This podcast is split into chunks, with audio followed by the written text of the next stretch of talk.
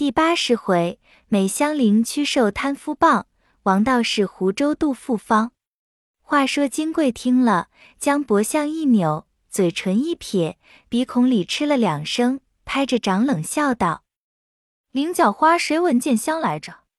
若说菱角香了，正经那些香花放在那里，可是不通之极。”香菱道：“不独菱角花，就连荷叶莲蓬。”都是有一股清香的，但它那原不是花香可比。若近日静夜或清早半夜细领略了去，那一股香比是花都好闻呢。就连菱角、鸡头、尾叶、芦根得了风露，那一股清香就令人心神爽快的。金贵道：“依你说，那兰花、桂花倒香的不好了。”香菱说到热闹头上，忘了忌讳，便接口道。兰花、桂花的香，又非别花之香可比。一句未完，金贵的丫鬟名唤宝蟾者，忙指着香菱的脸说道：“要死，要死！你怎么真叫起姑娘的名字来？”香菱猛醒了，反不好意思，忙陪笑赔罪说：“一时说顺了嘴，奶奶别计较。”金贵笑道：“这有什么？你也太小心了。”但只是我想这个香字到底不妥，意思要换一个字，不知你服不服？香菱忙笑道：“奶奶说那里话，此刻连我一身一体俱属奶奶，何得换一名字？反问我服不服？叫我如何当得起？奶奶说那一个字好，就用那一个。”金贵笑道：“你虽说的是，只怕姑娘多心，说我起的名字。”反不如你，你能来了几日就驳我的？香菱笑道：“奶奶有所不知，当日买了我来时，原是老奶奶使唤的，故此姑娘起的名字。后来我自服侍了爷，就与姑娘无涉了。如今又有了奶奶，一发不与姑娘相干。况且姑娘又是极明白的人，如何恼得这些呢？”金贵道。既这样说，香字竟不如秋字妥当。菱角、菱花皆胜于秋，岂不比香字有来历些？香菱道：“就依奶奶这样罢了。”自此后，遂改了秋字。宝钗亦不在意，只因薛蟠天性是得陇望蜀的，如今得娶了金贵，又见金贵的丫鬟宝蟾有三分姿色，举止轻浮可爱。便时常要茶要水的，故意撩逗他。宝蟾虽一解释，只是怕着金贵，不敢造次，且看金贵的眼色。金贵一颇觉察其意，想着正要百步相邻，无处寻隙。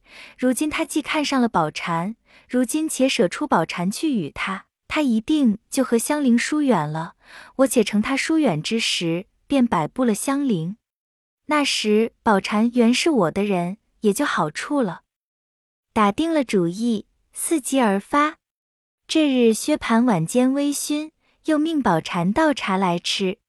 薛蟠接碗时，故意捏他的手，宝蟾又乔装躲闪，连忙缩手，两下失误，豁啷一声，茶碗落地，泼了一身一地的茶。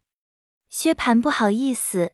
杨说：“宝蟾不好生拿着。”宝蟾说：“姑爷不好生接。”金贵冷笑道：“两个人的腔调都够使了，别打量谁是傻子。”薛蟠低头微笑不语，宝蟾红了脸出去。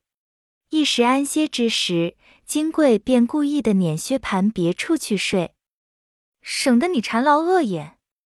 薛蟠只是笑。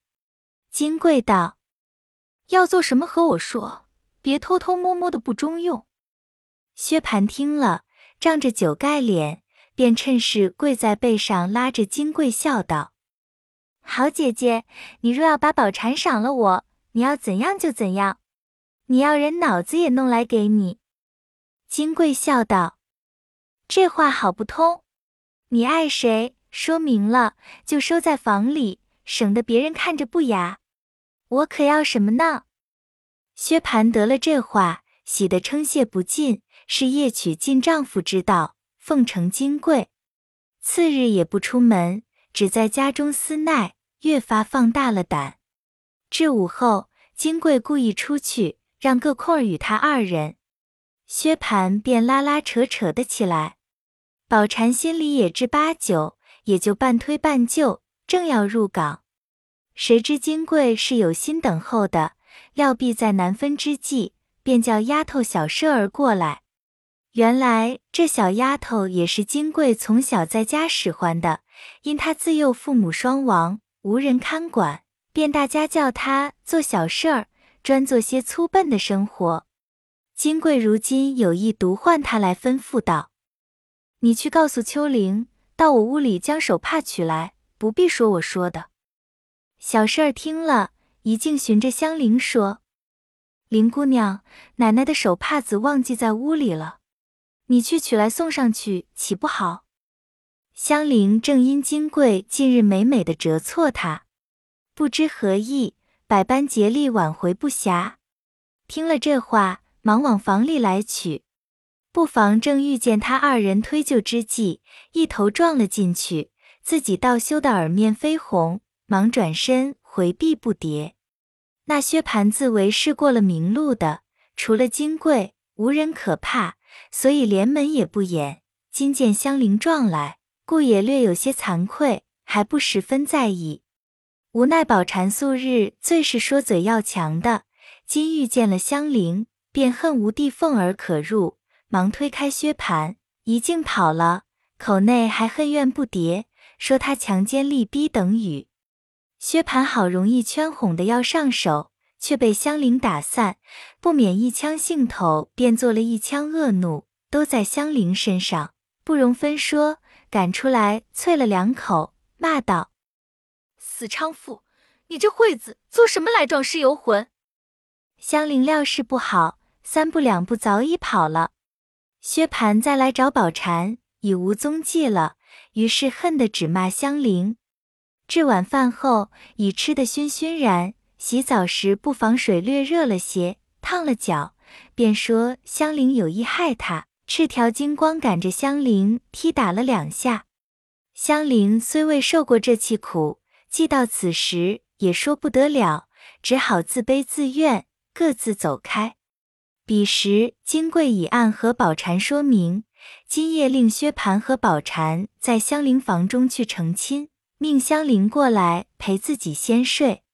先是香菱不肯，金贵说她嫌脏了，在避使图安逸，怕夜里劳动服侍，又骂说：“你那没见世面的主子，见一个爱一个，把我的人霸占了去，又不叫你来，到底是什么主意？想必是逼我死罢了。”薛蟠听了这话，又怕闹黄了宝蟾之事，忙又赶来骂香菱，不识抬举。再不去，便要打了。香菱无奈，只得抱了铺盖来。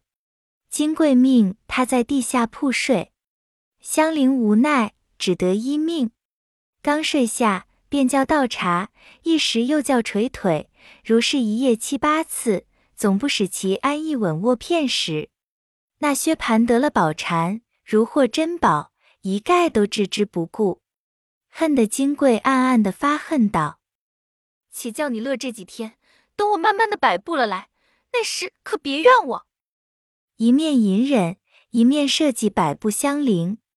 半月光景，忽又装起病来，只说心疼难忍，四肢不能转动，请医疗治不效。众人都说是香菱气的。闹了两日，忽又从金贵的枕头内抖出纸人来，上面写着金贵的年庚八字。有五根针钉在心窝，并四肢骨节等处。于是众人反乱起来，当作新闻，先报与薛姨妈。薛姨妈先忙手忙脚的，薛蟠自然更乱起来，立刻要拷打众人。金贵笑道：“何必冤枉众人？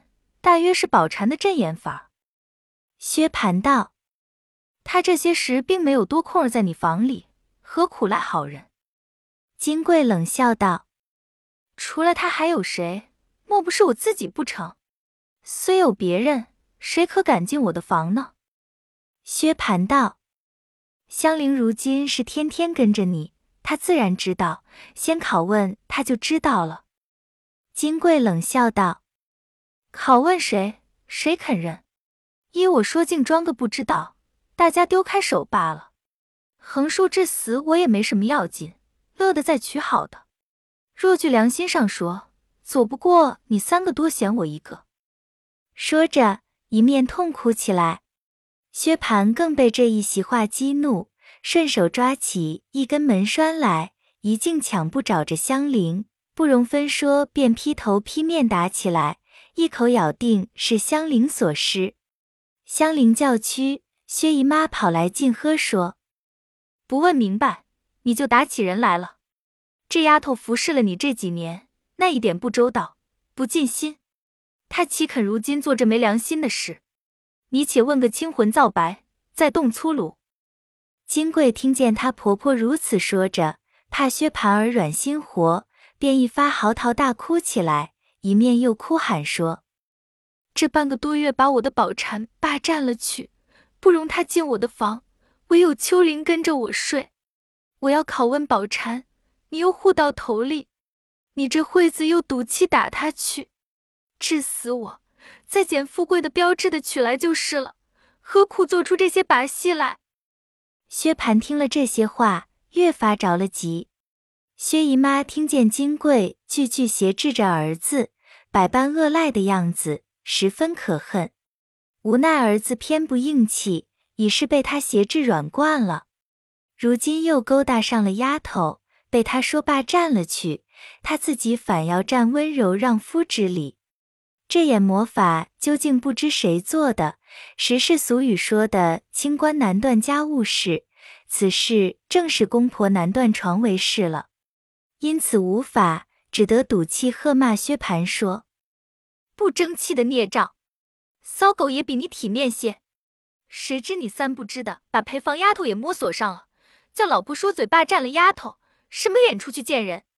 也不知谁使的法子，也不问青红皂白。”好歹就打人！我知道你是个得心弃旧的东西，白辜负了我当日的心。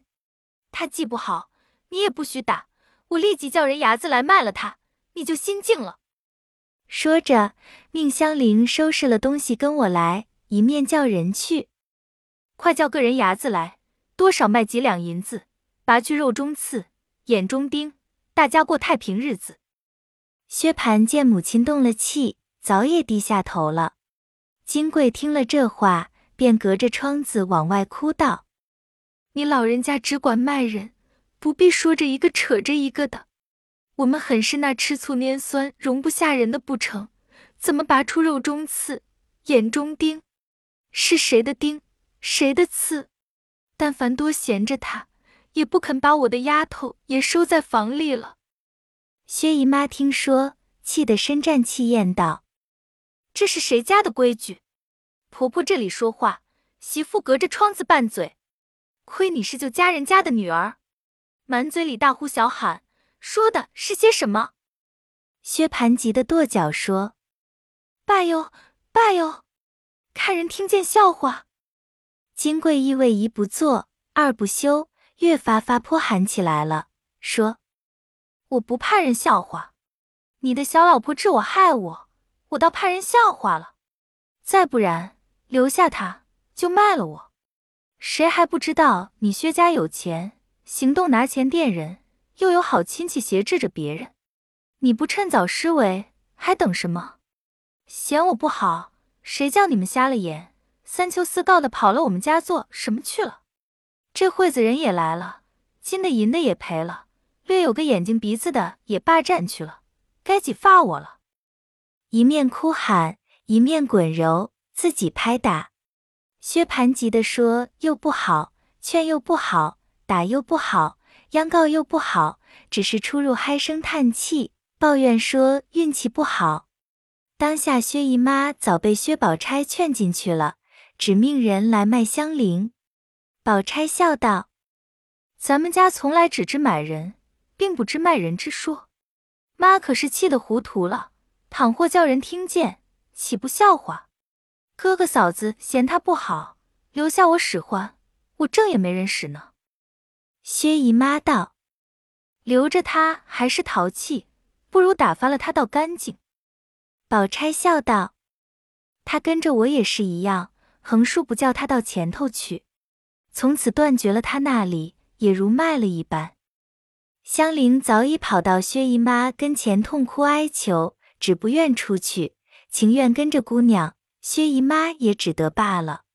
自此以后，香菱果跟随宝钗去了，把前面路径竟一心断绝。虽然如此，终不免对月伤悲，挑灯自叹。本来怯弱，虽在薛蟠房中几年，皆由血分中有病，是以并无胎孕。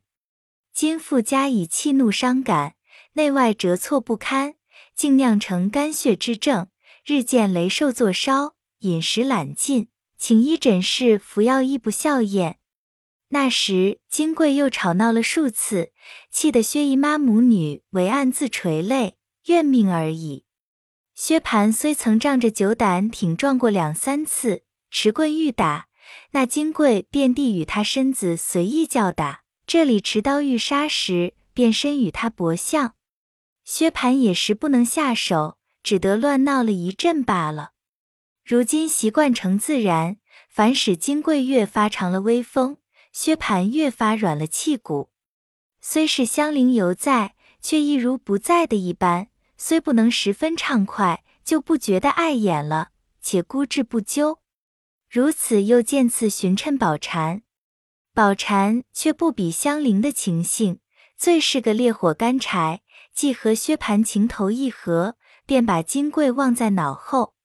近见金贵又作践他，他便不肯服低容让半点。先是一冲一撞的拌嘴，后来金贵气急了，甚至于骂，再至于打。他虽不敢还言还手，便大撒泼性，石头打滚，寻死觅活，昼则刀剪。夜则绳索，无所不闹。薛蟠此时一身难以两顾，唯徘徊观望于二者之间，十分闹得无法，便出门躲在外厢。金贵不发作性气，有时欢喜，便揪巨人来斗纸牌，掷骰子作乐。又生平最喜啃骨头，每日务要杀鸡鸭，将肉赏人吃，只单以油炸焦骨头下酒。吃的不耐烦或动了气，便四行海骂，说：“有别的忘八粉头乐的，我为什么不乐？”薛家母女总不去理他，薛蟠亦无别法，唯日夜悔恨不该娶这脚家兴罢了，都是一时没了主意。于是宁荣二宅之人上上下下无有不知，无有不叹者。此时宝玉已过了百日。出门行走，亦曾过来见过金贵，举止形容也不怪丽，一般是鲜花嫩柳，与众姊妹不差上下的人，焉的这等样情性，可为奇之至极。因此心下纳闷。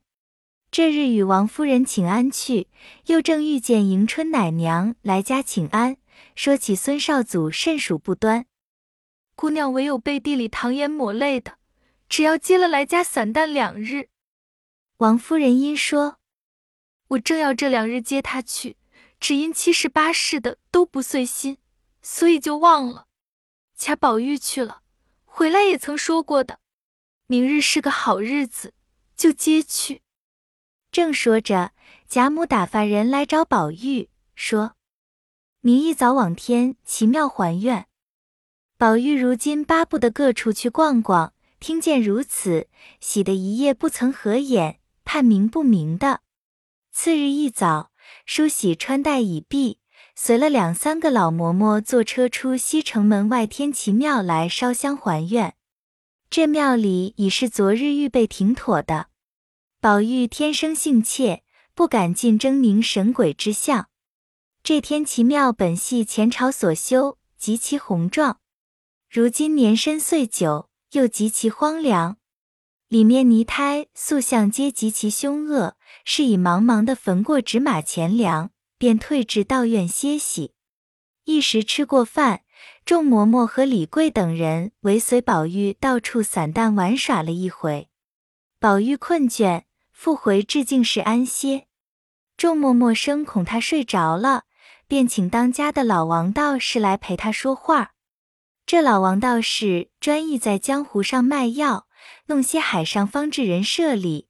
这庙外现挂着招牌，完散高单，色色俱备。一长在宁荣两宅走动熟惯。都与他起了个浑号，唤他做王一贴，言他的膏药灵验，只一贴百病皆除之意。当下王一贴进来，宝玉正歪在炕上想睡，李贵等正说哥别睡着了，厮混着，看见王一贴进来，都笑道：“来得好，来得好，王师傅，你极会说古迹的，说一个与我们小爷听听。”王一贴笑道：“正是呢，哥别睡，仔细肚里面筋作怪。”说着，满屋里人都笑了。宝玉也笑着起身整衣。王一贴喝命徒弟们快泡好宴茶来。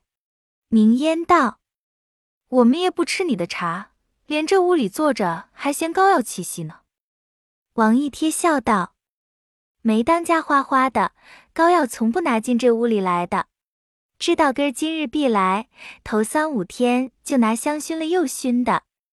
宝玉道：“可是呢，天天只听见你的膏药好，到底治什么病？”王一贴道：“哥若问我的膏药，说来话长，其中细理一言难尽。共药一百二十味，君臣相济，宾客得宜。”温凉兼用，贵贱殊方。内则调元补气，开胃口，养荣胃，凝神安志，去寒去暑，化石化痰；外则和血脉，舒筋络，出死肌，生新肉，去风散毒。其效如神，贴过的便知。宝玉道：“我不信一张膏药就治这些病。我且问你，倒有一种病可也贴得好吗？”王一贴道。百病千灾，无不离效。若不见效，哥只管揪着胡子打我这老脸，拆我这庙何如？只说出病源来。宝玉笑道：“你猜，若你猜得着，便贴的好了。”王一贴听了，寻思一会，笑道：“这倒难猜，只怕膏药有些不灵了。”宝玉命李贵等：“你们且出去散散。”这屋里人多，越发争臭了。李贵等听说，且都出去自便，只留下明烟一人。这名烟手内点着一支梦田香，宝玉命他坐在身旁，却倚在他身上。王一贴心有所动，便笑嘻嘻走近前来，悄悄地说道：“我可猜着了，想是哥儿如今有了房中的事情，要资助的药，可是不是？”话犹未完，明烟先喝道：“该死，打嘴！”宝玉犹未解，忙问：“他说什么？”明烟道：“信他胡说。”唬得王一贴不敢再问，只说：“哥明说了吧。”宝玉道：“我问你，可有贴女人的肚病方子没有？”王一贴听说，拍手笑道。这可罢了，不但说没有方子，就是听也没有听见过。宝玉笑道：“这样还算不得什么。”王一贴又忙道：“贴肚的膏药倒没经过，倒有一种汤药或者可医，只是慢性儿，不能立竿见影的效验。”宝玉道：“什么汤药？怎么吃法？”王一贴道。这叫做疗肚汤，用极好的秋梨一个，二钱冰糖，一钱陈皮，水三碗，梨熟为度。每日清早吃这么一个梨，吃来吃去就好了。宝玉道：“这也不值什么，只怕未必见效。”王一贴道：“一剂不效吃十剂，今日不效明日再吃，今年不效吃到明年。横竖这三味药都是润肺开胃不伤人的。”甜丝丝的，又止咳嗽，又好吃。吃过一百岁，人横竖是要死的，死了还度什么？那时就见笑了。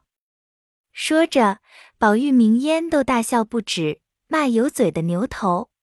王一贴笑道：“不过是闲着解无盹罢了，有什么关系？说笑了你们就值钱。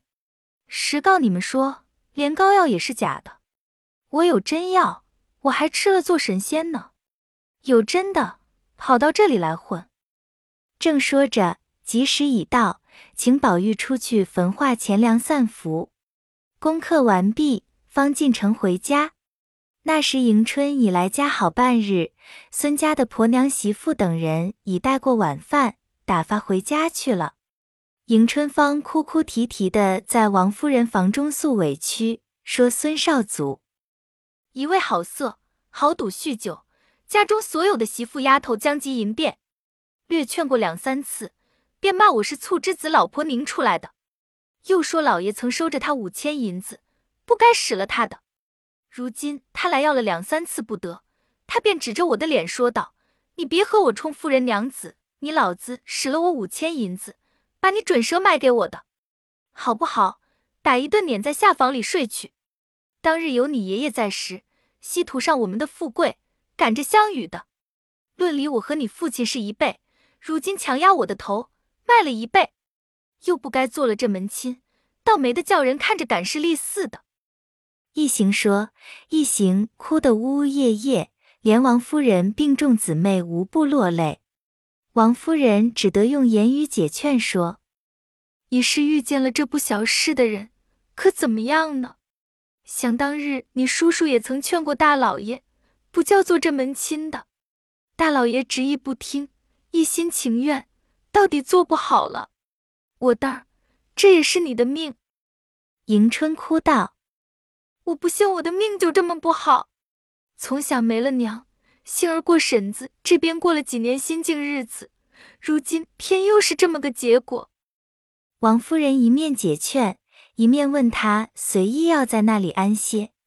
迎春道：“乍乍的离了姊妹们，只是眠思梦想；二则还记挂着我的屋子，还得在园里旧房子里住的三五天，死也甘心了。”不知下次还可能得住不得住了呢。王夫人忙劝道：“快休乱说！不过年轻的夫妻们闲牙斗齿，亦是万万人之常事，何必说这丧话？”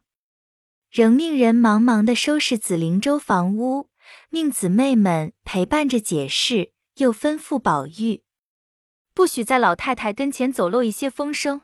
倘或老太太知道了这些事，都是你说的。宝玉唯唯的听命，迎春、世熙仍在旧馆安歇，众姊妹等更加亲热异常。一连住了三日，才往邢夫人那边去，先辞过贾母及王夫人，然后与众姊妹分别，更皆悲伤不舍。还是王夫人、薛姨妈等安慰劝示，方只住了过那边去。又在邢夫人处住了两日，就有孙少祖的人来接去。迎春虽不愿去，无奈惧孙少祖之恶，只得勉强忍情作辞了。邢夫人本不在意，也不问其夫妻和睦，家务繁难，只面情色泽而已。终不知端的，且听下回分解。